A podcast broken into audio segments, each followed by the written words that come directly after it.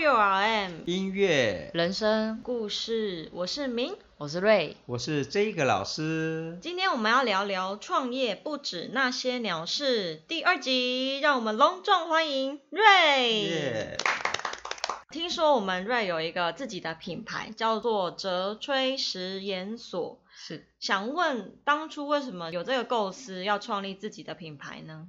因为当初有这个构思，是因为刚好遇遇到疫情爆发。那遇到疫情爆发，那时候我的第一份工作是在旅行社做业务。因为做业务到后期，因为遇到 COVID 嘛，没有业绩，老板他就会开始你就被那个被定业绩，这样 就锁定目标，对，没有错。然后我就觉得 那时候也那时候压力也是真的蛮大的。然后我就嗯想说，那我就刚好也一年了，然后就离职。那离职之后，我有休息大概快要两个月的时间。那这个中间我就是有在自己去探索进修，然后探索，看大家现在在做什么，台北在流行什么东西。那我就是有看到台北现在正在流行就是云端厨房。那其实云端厨房它就是你不用有自己，你不用有自己的店面，你只要有一个厨房，你就可以打你的品牌。因为现在 Uber 跟 f o o Panda 这种外送平台正在流行，我就跟上这波时事，然后就嗯开开设、开设这个事业这样子。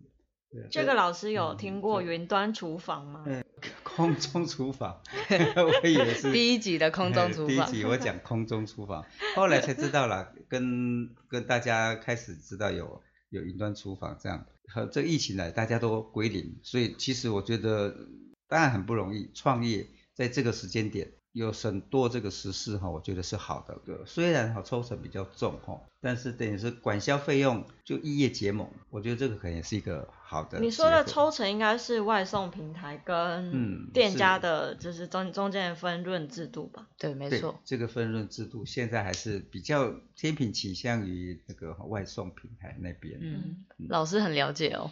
嗯，因为我们周遭很多朋友也都在哀哀叫，因为几乎等于是说没有什么利润了，已经啊三成五还是多少都不见了嘛。等于是推广你的品牌，但是如果你真的要赚钱，可能不是透过这样的方式，就让更多人认识你，但是嗯他可能就会主动跟你订餐，或者是公司行号比较大量的那这样子直接跟你订，会比在 Uber 或者 Foodpanda 上面订会更让店家有收益。没有错。我想问，当初因为是在家里做嘛，是家人鼓励你吗？还是说你自己就有这样的想法，就是要在家里做这样的创业？其实那时候我埋首苦读快要两个月的这段时间，埋首苦读听起来 有点难熬，对不对？哦其实没有，翻开书，我是蛮蛮快乐的。那时候家人也很关心我，也有跟我提一些建议，然后就建议我可以在家里就是做个云端厨房这样子啊，也是经过几次讨论之后才下了这个决定。因为其实还要很多的协调啦，毕竟我们家是大家族，奶奶啊，然后跟姐姐他们也都住在一起，所以大家会使用到的空间是重叠性非常的高。他们下班了，我的厨房还在忙啊，这样就会有厨房跟客厅都会使用到的问题，也会经过客厅。是就是家里的那个动线很容易会重叠到，动线重叠啊，或是如果 Uber 外送员或是客人自取，有时候都是要麻烦他们帮我就是协调一下处理问题，嗯，所以其实创业虽然在家里做是一个温馨的事情。没有错。但是很容易出现一些火花，如果没有沟通协调好的话，其实餐饮业就是在忙的时候会非常的忙，冲突的时间也会在那个时间点爆发。但，而且你们是算明火，会开明火，所以那个热气本来就嗯，迎面而来。环境也是一个问题，就是明火嘛，火气就会上来，借口大家的火都很大，嘣。没有错。如果是创立自己的品牌，然后自己当老板，跟当别人的员工，你的心态有什么样的转变？心态有什么样的转变吗？真的就是换位思考欸。以前做人家员工的时候，老板最爱讲这句话，那时候就觉得 哦，老板真的是很讨厌，又在那里念经。然后自己当老板之后，自己当老板之后就可以深刻体会到说，哦，那时候老板的心境然后成本考量啊、人事管销那些，全部都在他的脑袋里面转。没有错。他每天，我们那时候老板说，他每天醒来第每一件事情都是在想钱，钱要怎么进来，不然员工有那么多个啊，要怎么支付这些薪水怎么办？这样子。这个老师也有这样子的苦恼吗？嗯，我我从事的是音乐嘛，教育跟推广，事实上就是比较像个体户、自由业，不过我们的烦恼的点不太一样了。但是我们也依然要烦恼钱从哪里来，要开发学校啦，或者是要跟家长沟通啦。那我们底下其实没有太多这个没有干部嘛，所以就一人公司是这样子。那我想问，创这个品牌，就是有没有印象深刻的事情？创立这个品牌的名字，因为它其实原本叫泽食，泽就是陶喆泽，两个吉连在一起，然后食是食物的食，就叫泽食。还有再拿去给老师算命，然后老师就跟 我说，这个名字跟我的八字不合，所以又要再改一次。那个时候择时其实已经在地方开始做贩售餐盒，所以那时候客人会想说啊，我怎么换名字？创业初期啦，对，就蛮蛮有趣的故事，但是他们理解也没有说什么。他们是因为吃到好吃的东西，所以才会觉得啊，继续跟你订购。那我想问你的餐点跟外面，因为现在餐饮业其实竞争也很大，哦对，然后也也有一堆自己的品牌在推出来。当初在设计你的菜单的时候，有想要有不一样的概念在里面吗？其实从我的名字就可以看出我的想法，我的想法就是好的食物就是可以提供出好的餐盒，好的食物的原则就是要有一个好的食材嘛。食材的部分都是我自己亲自去挑选，不是从厂商说哦我要什么菜啊你帮我送过来。像有时候如果是厂商送过来的菜，就可能会有一些菜烂掉的问题。我有跟瑞去买菜过，他是在市场里面穿梭，对，然后大家都很猛，因为我们是台南嘛，在台南的市场大家都骑欧多拜，然后在欧多拜之间你要闪那个闪这个，穿梭来回，对，然后还一个对向车道，一个切过去，我就觉得哇。在里面的人都是超人，这样子 很恐怖。如果刚踏入会吓一跳。这 也是因为你有这样的坚持，就是每天都会去挑菜，然后去不同的摊位比价，挑最好的食材，其实客人都会吃得出来。对，那这种东西其实就是经验的累积，那也是我创业之后日积月累下来的。那时候我每天早上最早我三四点就开始买菜了，就是开始去挑菜，因为那时候菜市场就开始在那个了。对，就是菜市场早市大概一两点就会有人在菜市场宽回，然后货都来了，然后呢陆续把全部的东西都准备好，在卖的时间其实也三四点了。这个老师有这样的，有以前我爸爸他就是在大菜旗哈，就台南的边阿旗帮菜贩哈运菜，大概那个时候运到各个菜市场，大概是大概五点半左右了，就全部要送完，对，送完，然后那个摊贩他们自各自在摆摆设好之后，就可以开始准准备早市。好，应该现在很少年轻人会有在。菜市场买菜的经验，因为大部分其实现在很多外送平台也会可以买菜，买生鲜蔬果，或者是去全联要早起，或者是去黄昏市场逛，好像成为一种乐趣，而不是必须。我觉得其实不管是不是开店，对我来讲，逛菜市场是一种乐趣，因为我小时候就会跟着爸爸妈妈去菜市场买菜，或是跟奶奶去买海鲜。嗯，所以跟小时候的经历有关系。对，没有错。你是从小就很喜欢做菜吗？对我国小的时候，我就会跟跟着姑姑啊，跟着奶奶进厨房。最印象深刻是我爷爷在煮红烧鱼。那红烧鱼就是鱼要先煎好嘛，那那个酱，番茄酱要跟太白粉另外就是调好之后再倒入烧制。就是有一次鱼已经煎好了，啊酱也调好了，爷爷叫我把那个番茄酱倒进锅中的时候，我手一滑。全部的番茄酱撒在锅子外面，没有一滴在鱼上。爷爷气得要死。他降落在那个桌上，但他就降落在那个瓦斯炉边，还要清理，还不能吃。你有一个想要帮助他的心就好的。那时候就会觉得啊，我怎么会这样子？我好像犯了一个很大的错误，但其实也没有什么，就番茄酱跟太白粉重调就好了。只是当下会很错愕，啊怎么办？我要不要被骂了？对对对对对，好像很多钱都没了，其实没有。所以其实，在你们家，你是跟姑姑跟阿妈在旁边一直看他们在做菜，对，然后就喜欢进厨房陪他们一起料理。第一就是会觉得有成就感，因为我也听得懂，我也学得会，会增加我的兴趣。所以其实兴趣是很重要，就是它变成兴趣之后，你越做越多，然后越熟练，对，它有可能之后就变成你的职业。没有错，因为以前我下课的时候，我就会帮忙煮饭。我回家之后，我会就马上开冰箱，然后看家里有什么食物，然后我就会在脑中构思一下，就知道大概要煮什么东西。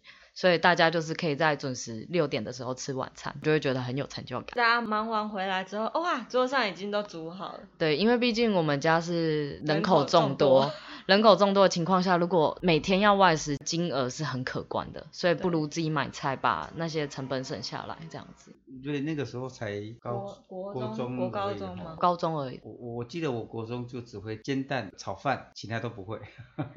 那我好像只会煎蛋，你还会炒饭。那你是读相关科系的吗？如果之后就是国中、高中，因为高中就有些会读寄宿学校，然后大学，你是怎么衔接上去的？在从小的环境就是耳濡目染，有那个环境就会有这样的兴趣。我读后甲国中，那我们家政也会有野炊的课程，那时候我就对于家政课的这种课程我会非常有兴趣，尤其是在煮饭。不是对缝纫哦，不是不是，我完全不会缝，我都请同学帮我缝，他帮你，你帮他煮，他帮你缝。各司其职。那时候要读高中，我也很不知道自己要干嘛，所以我妈就有建议我，就说如果你对煮饭有兴趣，可以往餐饮科去深造。因为就是你平常在做的事，只是变得更专业，然后对可以去考一些证照。对，然后那时候我就是有读餐饮课这样。那大学嘞？大学有继续往餐饮方向走？嗯，在高中的这段时间，也都是每天下课打工，回家也很累，然后还要再读课业的东西，就会觉得身心俱疲。那时候我真的是就是下五点下课，五点下课就回家一下子，然后六点就要继续上班，然后上班要上到差不多十一点、十二点，然后回到家休息一下，来不及了，来不及，但是还是要就是基本的基本的要做到这样子。对，虽然有打工，但我也是把我的成绩顾得蛮好。就是都有兼顾到啊，有兼顾到可能家人也会反对，对就是不要那么晚这样子。对对对，所以但是那时候我就是要考大学的时候，我就有想说我要继续在餐饮业就是打拼嘛，我觉得好累哦，考个领队导游好了。那时候就有这样子的想法。大学就是报考观光系，观光系在这几年周休二日之后，在疫情之前哦，也也算是一个哦热门的产业啊它算是我做的是业务，所以它除了行政的工作之外，它还可以去外面拜访，对，与人互动这点非常重要，它可以增进你对社会的世界观啦，嗯还有你可以增进一些你自己的观察力，然后还提有怎么跟人家对谈，这样别人喜欢听的。嗯，因为我见人说人话，见鬼说鬼话。对，因为之前去打工，因为有洗碗的阿姨，那阿姨就是年纪就会觉得跟我的阿静很像，嗯然后我就会说阿静帮我洗这个，啊，人家听到就不是很开心，对，然后就把他叫老了，他变被长辈了，对，都会变长辈，一个大长辈，所以就因为这个点，然后被主管定过，嗯所以之后就特别严谨。说话艺术，在旅行社看到阿姨都叫她姐姐，看到叔叔都叫他哥哥。年长一点就变大哥也是也是姐姐哦，但是男生就变大哥了，对这样。，大哥，女生绝对女生绝对不能加大。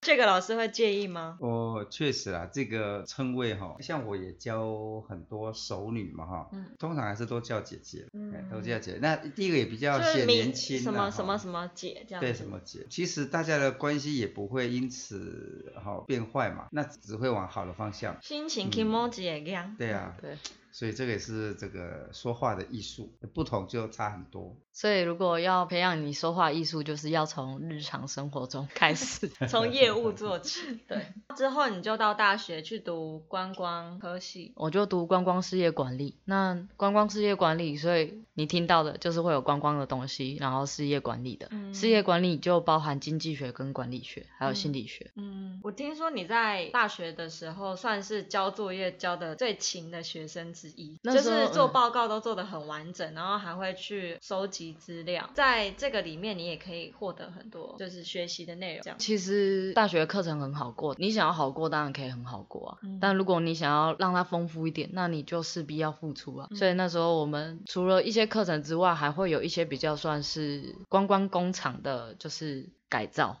嗯那老师老师不会叫你真的改造，他就说你可以拿观光工厂去改造成你心目中的什么样子，然后让他的来客数增加。你要用什么方法一？个模拟、啊，，对，一个模拟，很多人的模拟他是用画图的，但是我是直接用一个城市城市下去做模拟，那个立体的，就直接变成四嗯 D 的状态，老师就会觉得很身临其境，他说哇，我好像真的看到这个工厂在我眼前。对，他就有这样的感叹啊，可以把游戏发展到课业之上，我觉得还蛮有成就感的。像瑞这样子，他用就是累积出来的就业的体验嘛，应该可以总结归纳出现在泽吹实验所要创立之前就会有一些评估嘛，哈。对。我觉得那这之前的累积也很重要，才二十多岁吧，我认为，嗯，有这个累积，在评估很多事情会比较具体。没有错。也知道自己的能力在哪里了，不会就是都没做过就会觉得哈这个我能不能会害怕，但是因为你够了解自己了，你就知道啊这个我可以，这个我不行，所以我要再去做什么样的学习，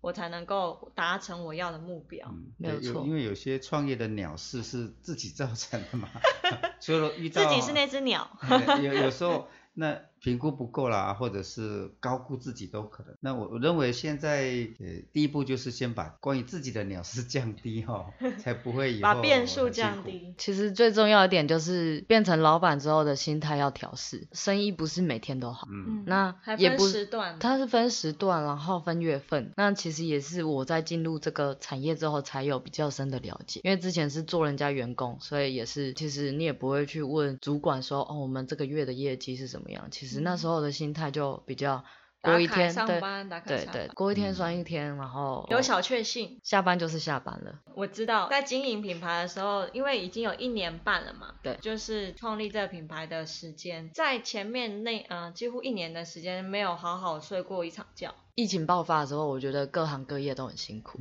尤其是餐饮业，因为我自己是过来了。因为餐饮业的上下班时间很不一定，例如有时候你就是很早上班，但是有时候你你下班的时间又比别人晚，十一十二点我都遇过，那我就会比较心疼这个时间下班的人。所以那时候我的工作时间我是在 Google 上面我是设定二十四小时，超久 就是一个 但是全天候等待的可能的任务。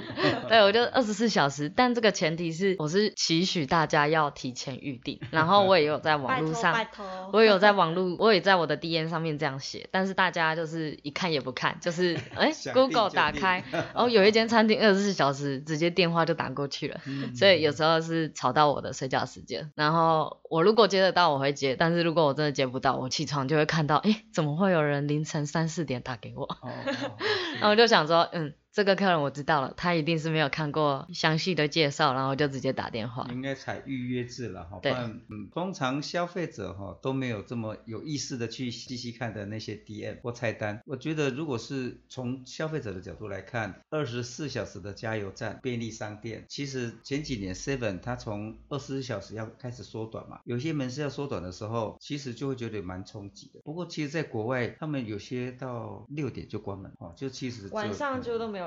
所以不过二十四小时的这个概念一出去，可能就是变成大家比较直直观式的反应啊，就是因为现在人看的东西是看比较他想看的，他不会看全部，所以看看到二十小时哦很方便，他就直接会。我觉得这也是一个很好的想法。如果将来人力调度的来哈，像我二姐她在竹北嘛，那他们卖台台南的卤肉饭，他们去的时候就很在意白天的业绩，然后呢后来白天业绩不好，他就不知不觉就延后。那后来到现在哈，是晚上整体业绩都比白天好，也就是现在的夜猫族的数量还蛮多，所以他们现在的主力是晚上。还有跟地域性有关吧？都有关系。他们开店的位置。对，像我们家在东区是靠近成功大学的校区，因为其实夜生活也很方便啊。但是我们家的那个社区是比较算是属于住宅区，所以六七点过后其实就没有什么人会经过，客源就会非常的清晰。嗯，是。那我想问，就是我说了好多那，就是当初你在创这品牌的时候是怎么样招揽到第一位顾客的？因为你不是一个店面，他没办法顾客进来认识你。那时候可能也还没跟 Uber 合作架设网页，那你是怎么把你这个品牌行销出去？品牌行销的第一步是设立赖官方，那我就是设立好之后，我就开始做 DM。那做好 DM 之后，我就是请我姐姐，他们都在公司上班，那公司就是每天中午一定会订便当嘛。所以在创立初期有没有遇到什么？很感人的故事，很感人的故事。刚开始在做，所以很多跑便当的流程其实是很慌乱。然后因为他们都是十一点到十一点半要吃饭，所以这个时间你没有送出去，你就会 delay 人家的休息休息时间，形成很慌乱的这个状态。对，出餐的品质没有顾到，客人就会反应这样。其实我觉得会反应的客人是好客人，是没有错，就是会反应的客人才是好客人。确实，因为我们如果有不熟的肉，我们在道德哈上会。过不去。对，哦，因为我们其实其实我们业主本身有已经很抱歉了，刚创业可能对方也是认为彼此可以体谅的彼此体谅一下了哦。嗯，我就把那一段时间当做在试营运，所以我的餐盒的价格也没有实收到原价。那客人他们也可以体谅说，哦，我一个人在做，然后品质还没有办法兼顾到，那他们也会跟我反映，那我就是有所改进。我觉得很感谢他们可以给我这样的回馈跟包容。对嗯，而且他们到现在都还是会不定期的说，哎，我想要吃瑞的餐盒。因为他们都是吃中餐，那吃中餐，我姐回来的时候，她都会跟我说，那个他们今天很满意你的餐盒，嗯然后他们只要你的餐盒一到办公室的时候，就会直接不工作，就直接先吃，因为他们说真的太香了，没有办法，没有一定会被吸引过去。麻豆油，对麻豆油。那这个老师有吃过吗？这个瑞的餐盒。有现在我们这个年纪在吃东西会有感觉，是因为可能代谢慢嘛，所以如果会有不当的累积，哦，比如说巴豆肚肚啦，这个我们会有很清楚。所以瑞的餐盒我们吃很多次，身体没有什么负担，在口味上它有很多大胆的尝试了，比如说就是稍微，嗯因为它算是健康餐盒，对。所以它的它的调味上就会跟一般我们外面又油又咸的，或者口味比较重嘛。那其实就是人工添加物少，然后食材的原味会吃得到。这个就是产品本身它会说话，它它带给我们健康，我们就 可以活得久一点，然后再继续 呃回来再订餐。回馈社会，回对来，这个也是一个长期的效应呐、它其实是一个循环。如果我能提供就是无添加化学物的这些食品的话，那客人他们也吃得健康，再来他们吃得健康也活得健康。对，对那他们活得长久，其实他们在往后要订购的话，也可以增加我的这个效益。满八十岁打八折。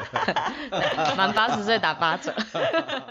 现在其实做任何事情都还可以很快入行，但是持久就是一个考验。那我想问瑞，就是关于你在创业的初期、中期，或者是到目前为止，你觉得如果真的有人要进入这一行，他可能会遇到什么样子的难题，或者他要先思考什么事情，他要具备什么能力，再跨入这个产业。或者是自己成立一间工作室之类的，可以走得比较长远一点。我觉得还是要有你前期的这些经验的累积，再来还有人脉，还有很多你的环境有没有匹配到，就人事实地物，我觉得都要有一些吻合，你再来做创业，会对你的未来会比较踏得稳，跟走得远。也是因为有家人很大力的协助。对，因为我们家人本身人数就众多，所以其实如果有时候我忙不过来的时候，我们的家人会帮忙。但你要想说，如果你是自己要做的话，你有没有办法在在这个产业下，然后有没有人手可以去做帮忙？嗯，而且你愿不愿意花那么多时间在经营这件事情上面？就我看起来，